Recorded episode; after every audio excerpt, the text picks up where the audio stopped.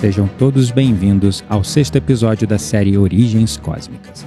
Meu nome é Gabriel Menezes e neste episódio daremos continuidade à nossa série a partir do fim das Guerras de Orion, conforme vimos no último episódio. Chegou o tão esperado fim da guerra. Milhões e milhões de seres humanos haviam morrido nas guerras que duraram milhares de anos. Durante as Guerras de Orion, foram destruídos sistemas solares inteiros, estrelas e mais de 30 planetas habitados. Grandes impérios humanos, como os Pleiadianos e os Sirianos, perderam boa parte de seus territórios no chamado Tratado de Equilíbrio imposto pela Confederação. A Federação Reptiliana, ao ver que a Confederação não permitiria a repetição de grandes conflitos, trocou de estratégia, se especializando em infiltrações e ataques relâmpagos de curta duração. Essa foi a maneira que eles encontraram para enganar as esferas elevadas, impedindo a intervenção dos esquadrões celestiais. A Confederação tratou logo de encerrar a celebração pelo fim das hostilidades. Eles estavam enfrentando um novo problema que não haviam previsto durante o desenvolvimento do conflito. Haviam se fabricado mais de 3 trilhões de clones e não sabiam exatamente como organizar a todo esse grupo. Ninguém queria matá-los, afinal, eram pessoas completas em todos os sentidos. A confederação não encontrou uma maneira melhor de organizar essa sociedade que copiar o modelo Arcontes de castas. Quando uma pessoa morria, levavam seu corpo estelar e os mantinham em hibernação. Esse corpo estelar permanece então em um estado criogênico, enquanto estamos encarnados nesse plano. Todos nós temos um corpo estelar criogênico dormindo em cidades etéricas situadas sobre o planeta ou intraterrenas ou mesmo gigantescas naves mães, algumas maiores do que a nossa própria Lua. Enquanto acontece essa hibernação, essas almas são levadas a um super serafim, uma consciência programada ou para termos de facilitação da compreensão humana, uma espécie de supercomputador quântico, onde são descarregadas as memórias dessas almas. Essas almas, então, têm suas memórias apagadas, então elas são transferidas imediatamente para outro corpo que a Confederação designe para encarnar em qualquer um dos seus mundos. Dessa forma, as almas reencarnam em um corpo que não guarda nenhuma recordação da encarnação anterior, não sendo dessa forma possível evoluir livremente. Sendo assim, não se tinha a liberdade de escolher sua próxima encarnação. Isso quem decidia era a própria confederação. Esse processo é muito similar ao explicado em diversas fontes. Uma das mais conhecidas é o livro de Urântia, uma espécie de Bíblia pleiadiana ou pelo menos é o que algumas civilizações pleiadianas que seguem esse modelo de castas até o dia de hoje querem que acreditemos. Apesar do livro de Urântia ser uma grande fonte de informação, assim como a nossa Bíblia, sabe-se também que esse livro tem sido contaminado por algumas distorções. Dito de outra maneira, se observa gradualmente o abandono progressivo da sociedade atual dessa obediência cega a dogmas religiosos que sabemos e temos cada vez mais clareza hoje, serem usados largamente como ferramentas de controle de massa propiciado pela nossa própria evolução como raça. Esse livro, na opinião do autor original deste conteúdo, é uma tentativa de remodelar e modernizar a Bíblia, usando ingredientes extraterrestres na receita. Mas se o vermos em perspectiva, segue sendo uma doutrina religiosa de fé cega, culpa, submissão e sacrifício necessário de um Messias pelos nossos pecados.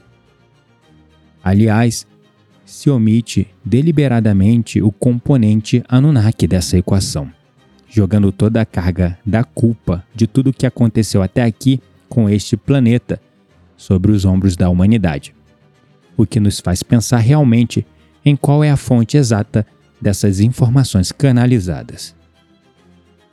Como vemos, apesar do fim da guerra, A semente de energia anticrística e o arconte de controle foi plantada em vários mundos. A confederação tampouco estava tranquila e os havia custado muitos milhões de anos para acessar as hostilidades e por isso tinham que tomar medidas para evitar novos conflitos. É uma grande demonstração de amor e sabedoria. O ancião e filho celestial, o arcanjo Metatron, convenceu centenas de membros da ordem Kumara a encarnarem entre as espécies répteis mais violentas, para que de dentro mesmo desses corpos pudessem modificar o DNA e enxertar o gene Kumara de amor incondicional. Lembramos que a ordem Kumara é uma das ordens universais mais importantes da energia crística. E então, através de vários processos de encarnações, este projeto atingiu seu objetivo. A partícula de amor divino conectada da fonte foi inserida em boa parte das espécies reptilianas e então elas começaram a evoluir na consciência do amor. Com toda a dificuldade ainda, mas o importante é que a evolução de amor até o Criador já havia começado, isso provocou sem sombras de dúvidas guerras e discordâncias entre os próprios reptilianos. Pouco a pouco, os reptilianos mais imperialistas foram hibridizando com seus conterrâneos evoluídos no amor e em torno de 250 encarnações, os primeiros reptilianos começaram a ascender e formar as primeiras ordens reptilianas kumaras de amor crístico. Não se pretende dizer que hoje a maioria dos reptilianos são bons ou maus, mas graças ao arcanjo Metatron, hoje os reptilianos da antiga matriz genética original começam a se tornar a minoria. Hoje, a maioria dos reptilianos estão em um caminho de evolução lenta, porém constante. Alguns começaram a perceber sentimentos como ternura, compaixão e um despertar no interior de sua psique, que ainda trava uma luta através da dualidade. Mas, como diz o ditado, todo caminho começa sempre com o primeiro passo, e eles deram esse primeiro passo. Essa nova hierarquia reptiliana de mestres ascendidos se organizava em diversas fraternidades localizadas propositalmente na constelação de Orion, com o objetivo de harmonizar a energia negativa reptiliana e mudar o holograma de guerra. Segundo as fontes consultadas, essas fraternidades possuem distintos nomes.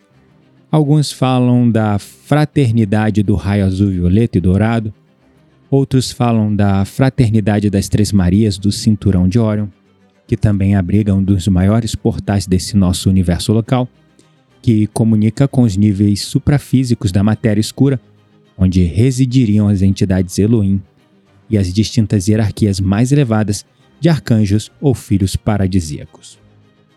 Outros ainda os denominam como os Centuriões de Órion, que fazem parte dos Guardiões do Tempo havia se detectado informações de que a nova estratégia reptiliana seria de viajar no tempo para modificar as linhas de tempo dos mundos de terceira dimensão. Fazer isso era contra a primeira diretriz da Federação, que é a diretriz de não intromissão nas raças em desenvolvimento. Desde que, como raça unificada, livremente qualquer um poderia fazer contato com a própria confederação.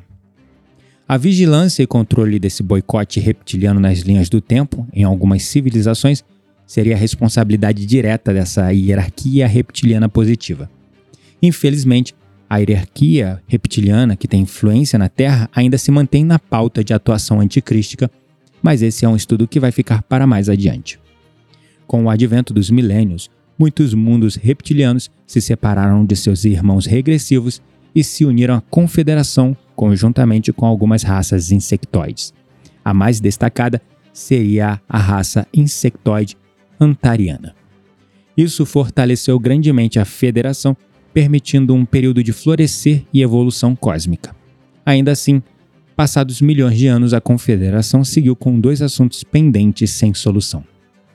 O primeiro seria o sistema de castas, que bloqueava a livre ascensão dos indivíduos ao apagar suas memórias impossibilitando a união desses grupos de almas individuais ao Deus Eu Sou do Verbo Ser. Este Deus Eu Sou seria o intermediário do Deus fonte de tudo que é, com D maiúsculo, dentro, é claro, das escalas homéricas do multiverso, ele seria o equivalente a um governador do nosso universo local de Nebadon. Supostamente, de acordo com algumas fontes, o nosso Deus local atende pelo nome de Mika, um filho paradisíaco de primeira ordem, uma entidade matriz de planos etéricos superiores do qual fazemos parte.